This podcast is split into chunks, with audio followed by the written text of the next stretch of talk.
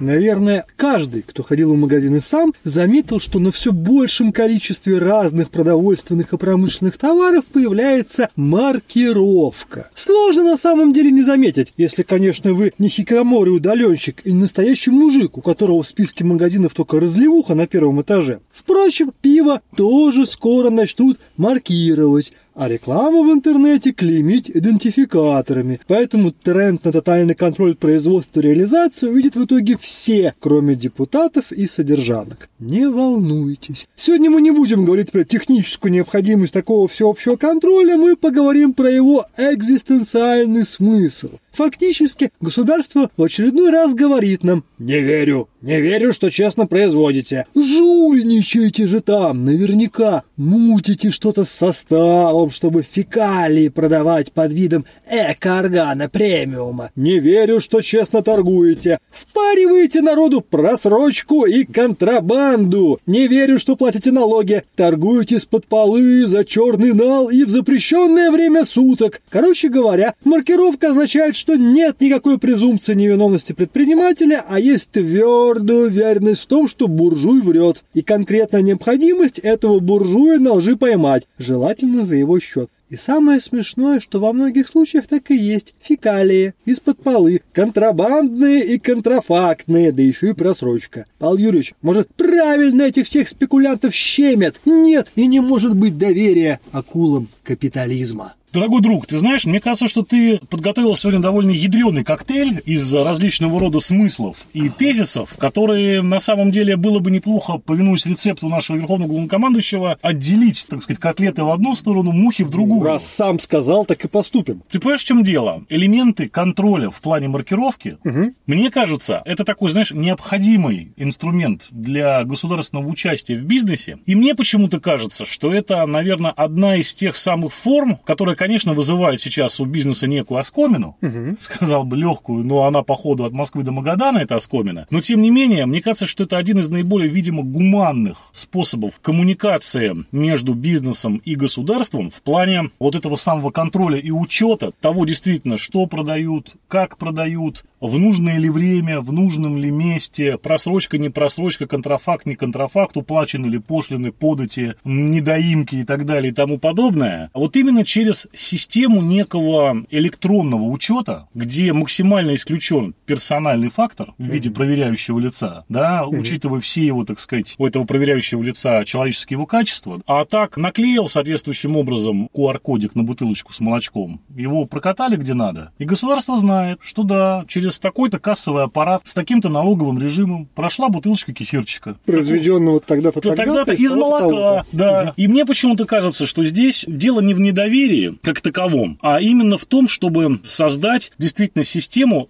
Тут, понимаешь, у государства, которое внедряет это, я немножко перескакиваю, угу. да, да, с 5 на 10, за что прошу прощения у наших дорогих слушателей, но тем не менее. Государство, мне кажется, в лице людей, которые принимают решения о внедрении таких систем, оно прекрасно понимает, что пресловутый учет и контроль вот это пресловутое недоверие к бизнесу и, соответственно, все обратные эмоции со стороны бизнеса к государству, они в массе своей тусуются на уровне средних исполнителей. Внутри министерств, ведомств, контролирующих каких-то департаментов и так далее. И вот именно внедрением таких вот инструментов замечательных, как маркировки, они пытаются выбить из-под той самой чиновной бюрократической массы, которая становится у нас, так сказать, предметом анекдотов, фильетонов и стендапа, да, угу. выбить табуреточку. То есть максимально компьютер компьютеризировать все, максимально все автоматизировать и, собственно говоря, просто сидеть наверху, получать некую выжимку этой информации, учет, контроль. И ты знаешь, да, что, ну, на мой взгляд, учитывая, что Россия колоссальная по размеру государства, огромная, то для того, чтобы здесь нормально получать информацию реальную о том, что, сколько, чего, где, реально всем этим управлять и каким-то образом принимать решения, для нас, наверное, сейчас очень хорошее время. Почему? Потому что повсеместно внедряются технологии. Угу. И если мы эти технологии в рамках страны нормально внедрим, возможно, Россия впервые в своей истории перейдет на некий принципиально новый качественный управленческий уровень. Знаешь, я не буду ни разу спорить с тобой о том, что с точки зрения качества реализации, несмотря на все сожаления, это я так мягко говорю, предпринимателей, а мы знаем, что в России предприниматели это наиболее страдающие с точки зрения внешних проявлений класс.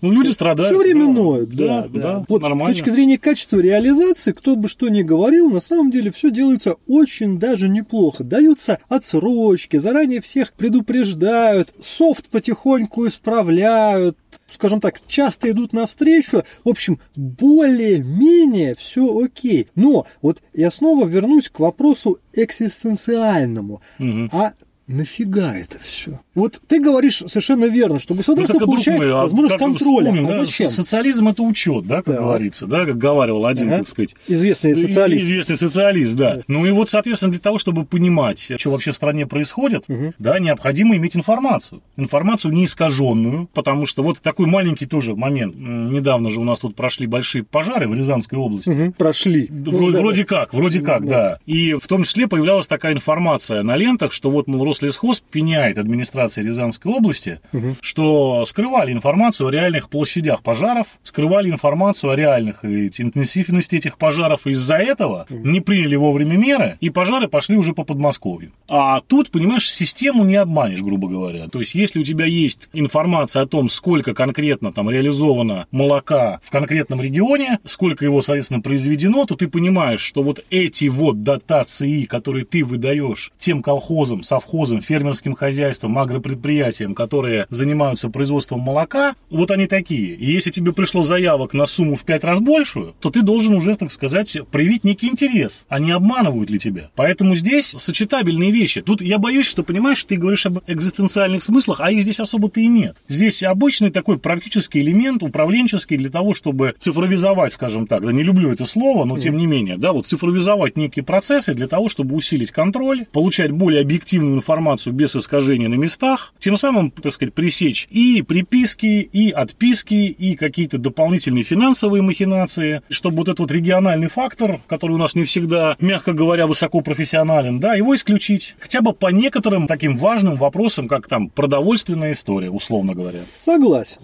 Окей, но не придем ли мы тогда рано или поздно к выводу, что вообще вся вот эта капиталистическая надстройка в виде менеджеров, там, угу. акционеров и так далее, угу. это я, конечно, очень сильно упростил, угу. она на самом деле излишняя. Ведь если у государства появляются эффективные цифровые, электронные, высокотехнологичные возможности контроля, что делается, как делается, как продается, и, в общем-то, государство понимает, что у нас в стране стране есть огромное количество бюджетников, то не возникнет ли соблазна, в конце концов, сделать следующий шаг и восстановить ту самую советскую социалистическую плановую систему, только, как говорится, более хорошую, с настоящим контролем и учетом. И оно будет более эффективно, чем вот этот нынешний Да вполне возможно, вполне возможно. Более того, я почему-то уверен, что в этом направлении все и будет двигаться. Ага. Потому что мы же, знаешь, из-за прошлого, так сказать, в России в последнее время берем только наиболее эффективные, в огромных кавычках, в практике и пытаемся их зачем-то внедрить в условиях 21 века, первой половины 21 века. Нахрена? Непонятно. Ну вот тем не менее. Я больше хочу тебе сказать. Конечно, можно это сделать. Я уверен, что не произойдет там отмены в классическом понимании менеджеров, акционеров, как мы понимаем прекрасно и в Советском Союзе была привилегированная прослойка управленцев, которые пользовались, так сказать, большими благами, чем рядовые рабочие, и более высоко ценилось государством и обладало большими свободами внутри системы. Поэтому я думаю, что те управленцы, которые занимаются организацией процессов производства чего-либо, не применительно даже к системе цифровой маркировки, они останутся... Депутаты содержанки да. останутся. Депутаты содержанки, выдыхайте, да, выдыхайте. Да, им все, у них все, у них все будет хорошо. Все да. будет хорошо. Вот. А что касается именно такого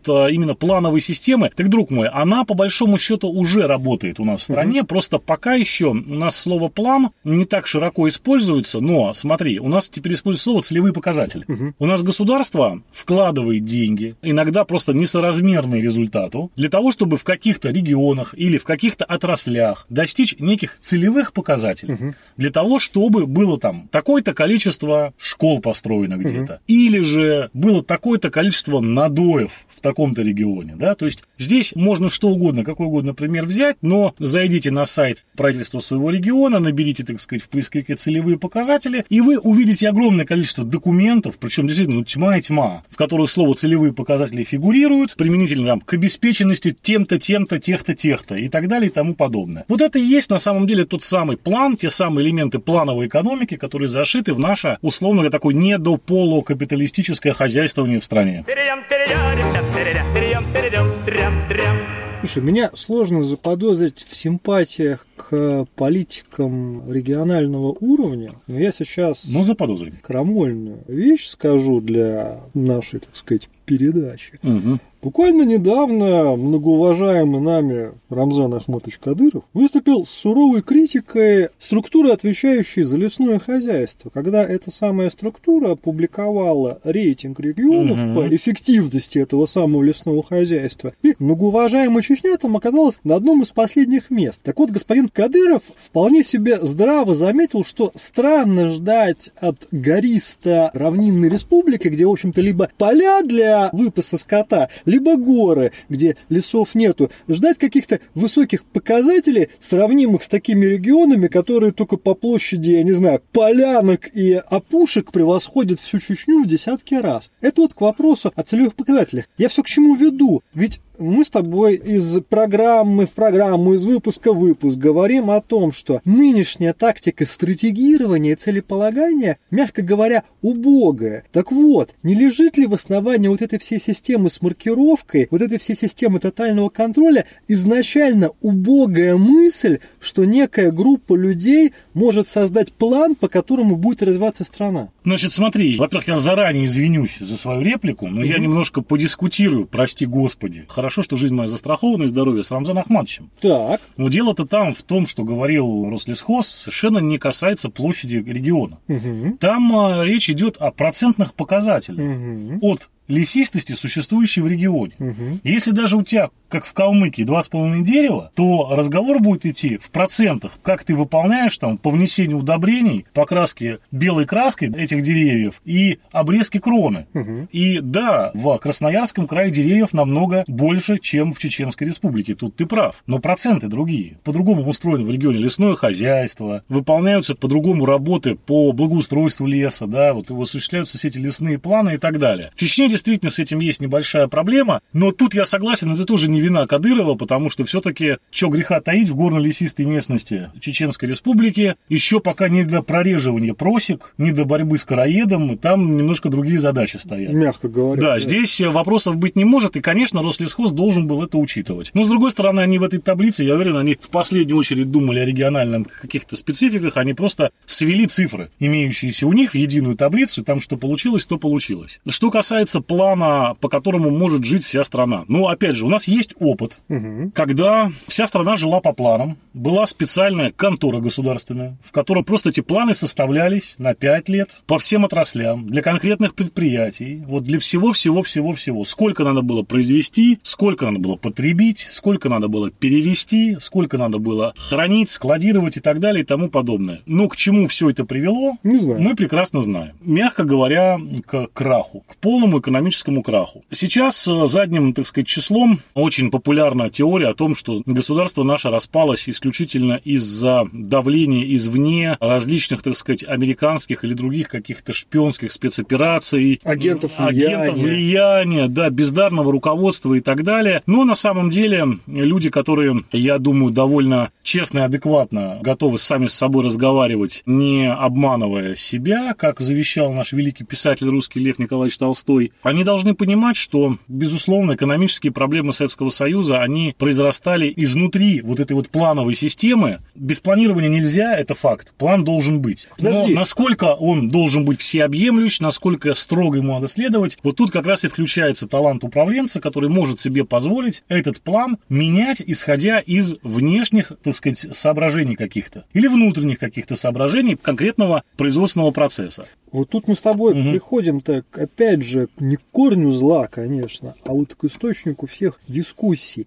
У нас как так само собой разумеется и делают совершенно справедливые отсылки на современный западный опыт и в той или иной степени на советский опыт, что без плана-то нельзя. Но при этом посмотри, что советский опыт по факту негативный, что современный западный опыт, а в связи с постоянными кризисами, инфляцией, которая грозит перейти в гиперинфляцию, кризисами перепроизводства, недопроизводства, перепоставок, недопоставок, далее мы видим, что западный опыт тоже не совсем-то успешный. А может быть, все-таки не нужно никакое планирование? Пусть оно будет на самом деле максимально, знаешь, как Лок завещал. Свобода предпринимательства, невидимая рука рынка, чтобы как Адам Смит сказал, и все было так само. Нет, пожалуйста. А государство а... так чуть-чуть. Так нет, мы же понимаем, что жизнь поправила и Лока, и Адама Смита, и многих других известных экономических теоретиков, политико-экономических теоретиков, и Маркса, и многих других. Угу. Жизнь, она как бы говорит, что, ребята, вот гладко было на бумаге, да забыли про овраги. Угу. Без планирования нельзя. Мы должны говорить только о качестве планирования, его глубине, в каждом конкретном случае. Как модно сейчас говорить, угу. надо методологически простратегировать. Прости? Господи. Вот эта задача, да, стоит, так сказать, перед всеми основными нашими планировщиками сейчас. Но я более чем уверен, что и план, и вытекающий из этого тот самый контроль исполнения этого плана в виде различных методик, в виде различного того, всего пятого, десятого систем, QR-кодов и так далее, это важная часть э, и государственного, и бизнес-управления.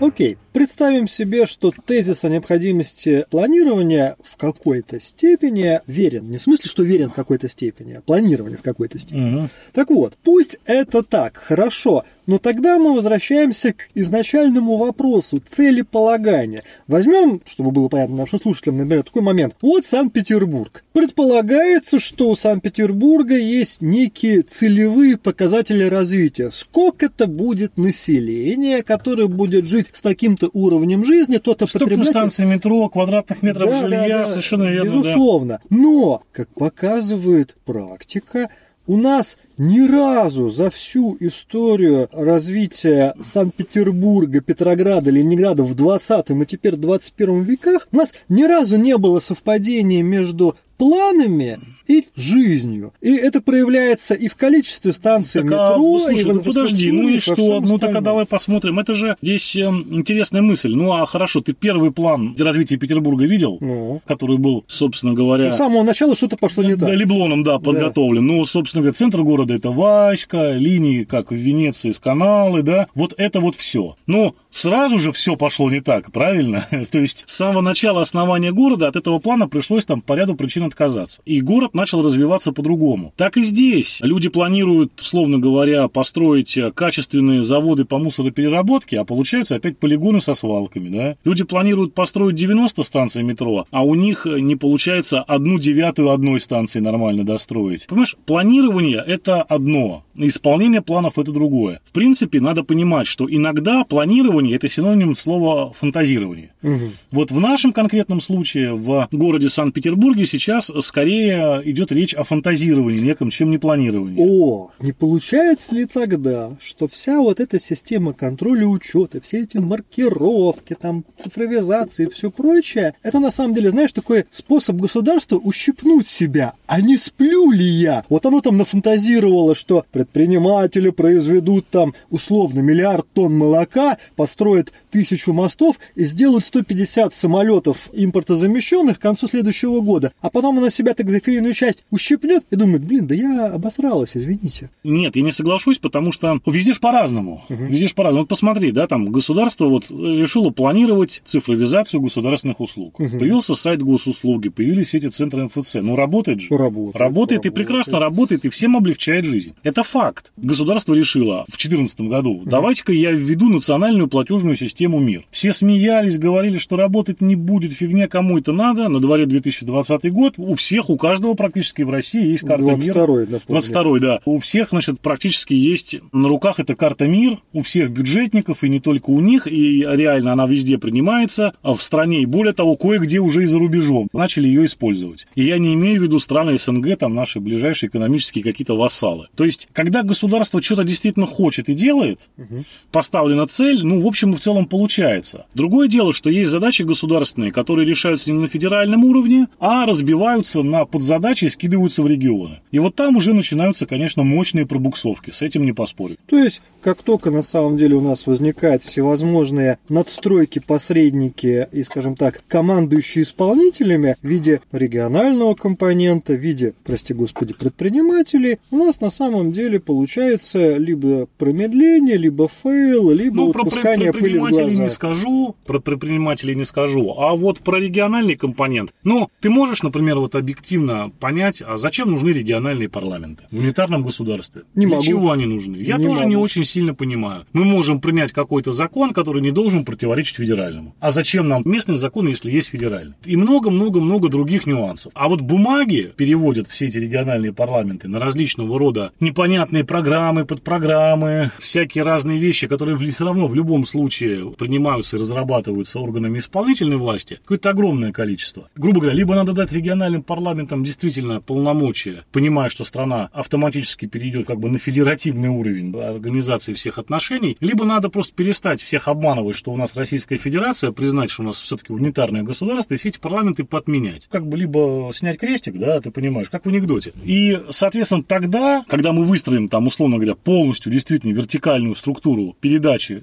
сверху вниз данных с конкретными алгоритмами исполнения, ну, я думаю, что хуже уж точно не будет. Ну, так получается, что в этой логике-то мы постепенно и развиваемся. У нас появляются системы контроля, учета, а это самая маркировка, это система контроля на всеобщем уровне и есть. У нас все региональные различия потихоньку Так, Как я тебе стачиваются. сказал, что это вот э, региональный компонент, он как бы уходит. У людей появляется для начала хотя бы просто объективная информация о том, что, сколько, где, как на территории Ну, всей то есть, России в происходит. итоге, в конечном счете, мы медленно, но верно движемся в сторону технократической утопии, как ее рисовали теоретики 60-х годов 20 века, когда будет такой один мега-суперкомпьютер, куда будет стекаться в реальном времени вся информация с мест, а он будет Нет. выдавать такие Ну, микрорекомендации. категорически как нет. правильно. Никакого Так, суперкомпьютера. Это будет распределенная система. Ага, да. современная. Да, облачные технологии, Облачные распределенные сервера, конечно. Ну, дружище, что ты как это какой-то один суперкомпьютер на перфокартах скажи. Нет, это уже Так, а будет- я просто сужу по тому развитию отечественных микросхем, что все-таки перфокарты. что они все, все дальше развиваются в сторону, так сказать, ламповых теплых транзисторов. тр- тренды наблюдаю.